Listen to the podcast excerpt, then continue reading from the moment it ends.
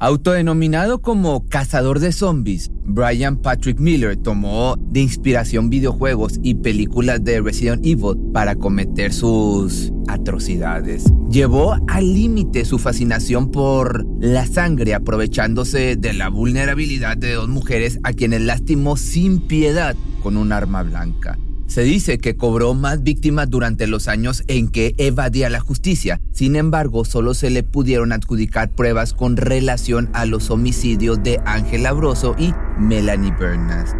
Uno de los hallazgos más perturbadores fue el de una cabeza humana que flotaba por un canal de Arizona en el norte de Phoenix. Esto fue detectado en los alrededores de una zona donde se permitía pescar. Un sujeto llamado Mark fue quien la descubrió e inmediatamente dio parte a las autoridades. Pero en realidad no había mucha incertidumbre sobre la identidad de la persona, pues anteriormente se había rescatado del mismo canal el cuerpo sin vida de Ángela. Aquí la pregunta es, ¿cómo llegó hasta ahí de esa manera tan perturbadora? Pero primero déjame te cuento sobre Ángela.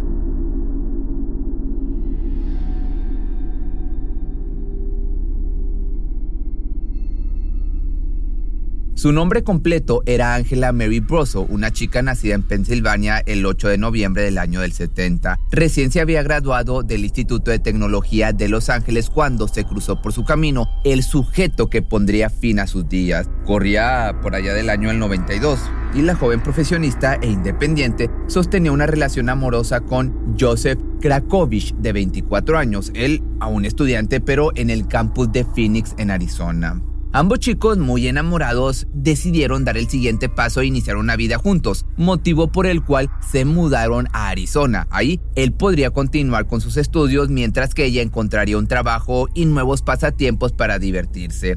Adaptarse a su nueva realidad no resultó muy difícil. Ángela rápidamente encontró un lugar en donde continuar con este estilo de vida deportivo y se inscribió a clases de aeróbics en donde pasaba tres días a la semana. Siendo entonces fiel amante de la actividad física, no le parecía suficiente acudir al gimnasio sin que complementara su rutina con un paseo en bicicleta casi a diario. En especial, le gustaba recorrer algunos kilómetros a orillas de un canal que cruzaba todo el área metropolitana de Phoenix, acompañado de puentes, restaurantes y demás locales y además paisajes muy relajantes. Entonces pronto se convirtió en una de sus actividades favoritas. Obviamente no tenía idea de que ese pasatiempo tan saludable sería el que la iba a conducir directo con San Pedro.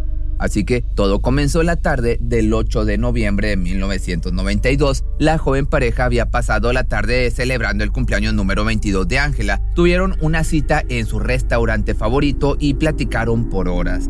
Ambos estaban sumamente felices de haber logrado su meta de comenzar una vida juntos y con el festejo de la chica nada se ameritaba más que un delicioso pastel. Fue por eso que Joseph puso manos a la obra y poco antes de las 7 de la tarde decidió hornearlo él mismo. Sin embargo, había un pendiente por hacer antes de comenzar a cocinar. Tenían las bicicletas en reparación y debían recogerlas cuanto antes, por lo que salieron muy deprisa y regresaron a tiempo para la realización del pastel. No obstante, muy entusiasmada con su bicicleta ya lista, Ángela quiso salir a dar un pequeño paseo. Me doy una vuelta y regreso rápido, fue lo que le dijo a su novio. Acto seguido, se despidieron con un beso y la chica salió a recorrer el mismo camino que había recorrido los últimos meses. Tanto más pedaleaba, más se acercaba a lamentablemente su cruel destino y sin esperarlo, de pronto alguien la derribó.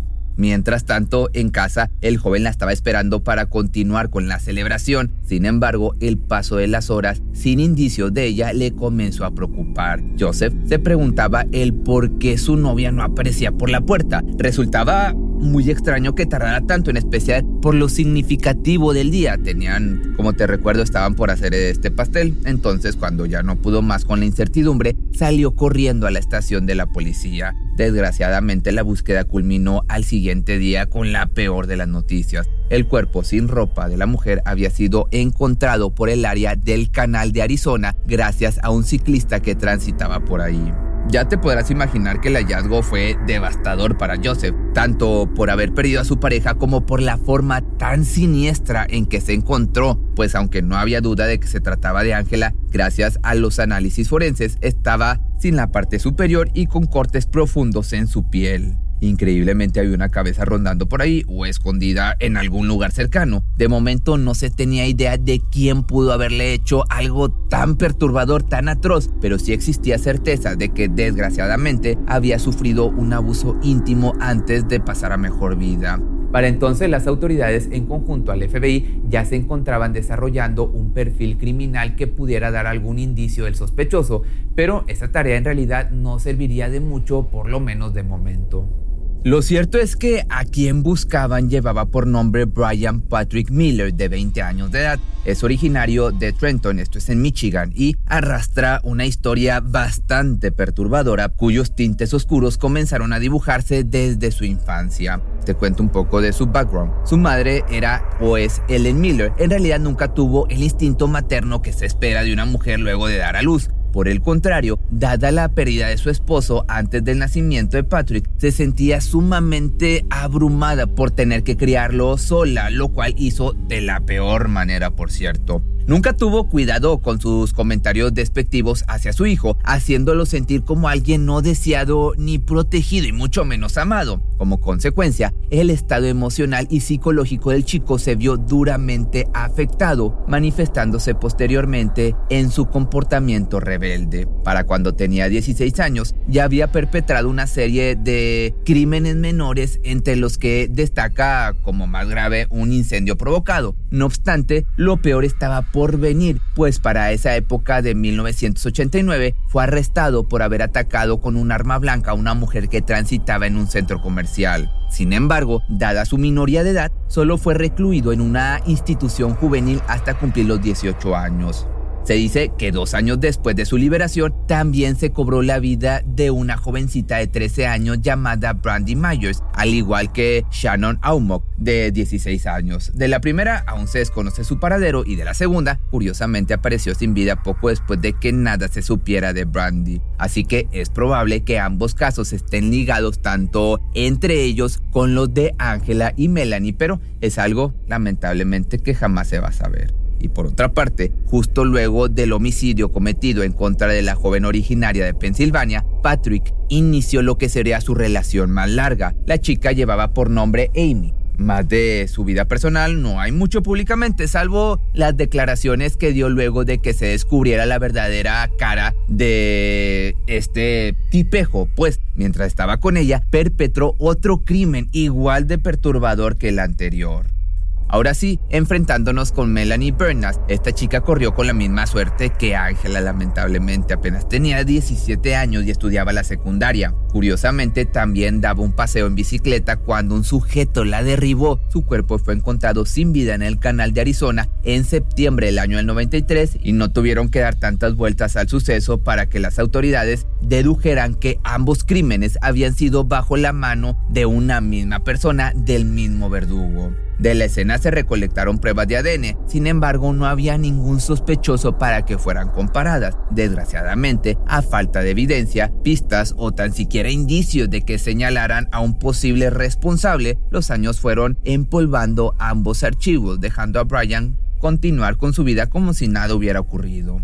Pronto contrajo matrimonio con Amy y llevaron una vida aparentemente normal. Se mudaron al estado de Washington donde la pareja vivió sus recientes nupcias en completa felicidad, puesto que el hombre no daba señales de esconder algo muy oscuro en su interior. Sin embargo, la primera señal de locura tarde o temprano aparecería y lo hizo mediante comentarios muy fuera del lugar por parte del sujeto. Decía que tenía la fantasía de arrebatarle la vida a personas hermosas e incluso llevaba un cuaderno donde anotaba los nombres de a quien se consideraba, a quien consideraba el bello. Pero esa confesión no fue lo peor, sino el hecho de que le contó a Amy que alguna vez en su vida había cumplido esa fantasía. Describió Ángela con lujo de detalle y ahí culminó la conversación. La esposa solo atribuyó los comentarios de su pareja a un inexplicable sentido del humor y lo dejó ir sin tratar de indagar más sobre el tema. Increíblemente para el año 2000 aún no lograban desenmascararlo y por consecuencia casi cobró la vida, en esta ocasión la de una jovencita llamada Victoria de apenas 14 años. Ella vivía en Everett, Washington y tuvo la de dicha de cruzarse con Brian.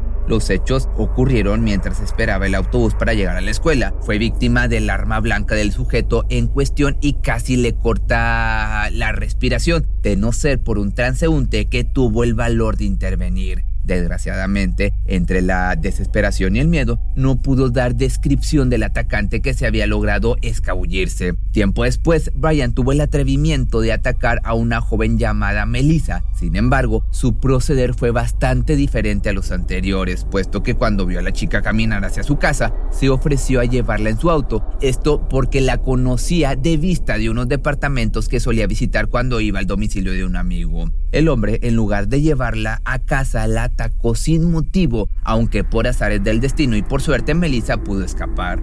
Lo siguiente fue proceder a la denuncia, cosa que no sirvió de mucho luego de que Brian alegara supuesta defensa propia. Hizo cuanto pudo para salirse con la suya y una vez más no se le pudo ligar a sus crímenes anteriores. Posterior a esto, en conjunto con su esposa, decidió marcharse del lugar y volver a residir en Arizona, justo donde todo había comenzado. Una vez ahí, sus comportamientos pasaron de lo excéntrico a lo siniestro, especialmente en la intimidad, ya que según relatos de Amy, cuenta que de pronto le comenzó a pedir que se dejara pinchar con alfileres, esto para hacer sangrar y posteriormente consumir la sangre directo de su piel.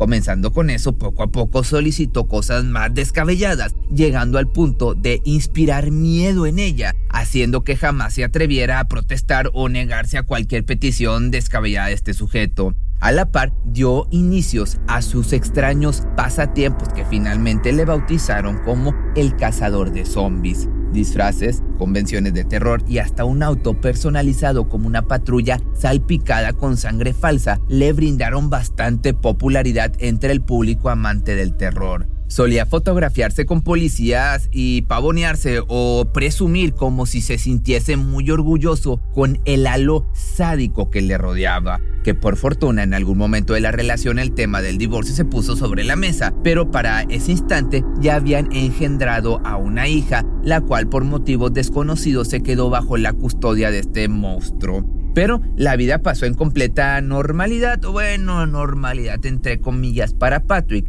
hasta que una nueva investigadora y genealogista tomó el caso de Angela y Melanie en sus manos. Su nombre era Colin Fitzpatrick, quien para finales del año 2014 se adentró en su investigación utilizando un método bastante peculiar basado en la genealogía genética de investigación e increíblemente dio con el apellido de un posible sospechoso, este perteneciente a Patrick Miller. Fue cuestión de tiempo para que en enero del año 2015 un investigador encubierto se reuniera con el sospechoso en un restaurante. Lo había logrado haciéndose pasar por un trabajador de seguridad y tan fácil como quitarle un dulce a un niño, escondió uno de los vasos que Patrick había utilizado para beber. Finalmente tenían con esto una muestra de ADN con el cual comparar las evidencias extraídas de la escena del crimen de los años 90. Al coincidir las muestras solo pasaron un par de días para que lo pusieran bajo custodia sin embargo, con todo en su contra, negó tener algo que ver con los casos, obligando así a los investigadores a tomar otro tipo de técnicas para hacerlo confesar.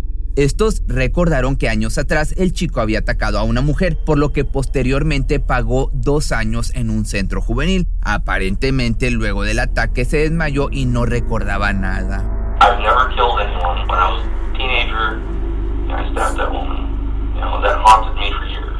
Posterior a la entrevista y dada la evidencia tan contundente, no quedó otra opción más que alegar inestabilidad emocional, asegurando que el hombre padecía algo conocido como trastorno de identidad disociativa, consecuencia por la compleja infancia que le tocó vivir. No obstante, luego de algunos exámenes psicológicos, se determinó que al momento de los acontecimientos el hombre estaba completa y absolutamente cuerdo, por lo que se le declaró culpable de todos los cargos culpable de dos cargos por asesinato en primer grado, culpable de dos cargos por intento de agresión íntima y finalmente siendo sentenciado a dos penas de muerte, no sin antes cumplir 24 años tras las rejas. Ahora, los conocidos casos como asesinatos de canal tienen la justicia que se merecían después de tantos años. Si te gustó este video, no olvides seguirme en mi página de Facebook. Tengo ahora dos. Una estoy como Pepe Misterio Documentales, donde encuentras este tipo de videos. Y el otro estoy como Algo para Siempre by Pepe, donde vas a poder ver videos de deportes y de personajes importantes.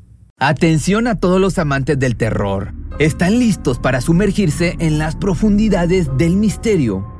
Pues les presento Archivos Perdidos, el podcast que explora las historias más escalofriantes de México. Archivos Perdidos no es solo otro podcast de horror, es una experiencia única que te lleva de la mano a través de historias como si estuvieras ahí mismo, viviendo los eventos junto con los protagonistas. La producción del podcast es impecable, con una narración cautivadora, efectos de sonido envolventes y una música que te sumerge en cada narración. Y si has vivido algo inexplicable, envía tu historia al correo archivosperdidos.genuinamedia.com y únete en este viaje a lo desconocido. Y no olvides también seguirlos en Spotify y Apple Podcast para no perderte ningún episodio. En resumen, si eres un amante de los misterios y las historias intrigantes, Archivos Perdidos es una adición, un complemento obligatorio a tu lista de reproducción.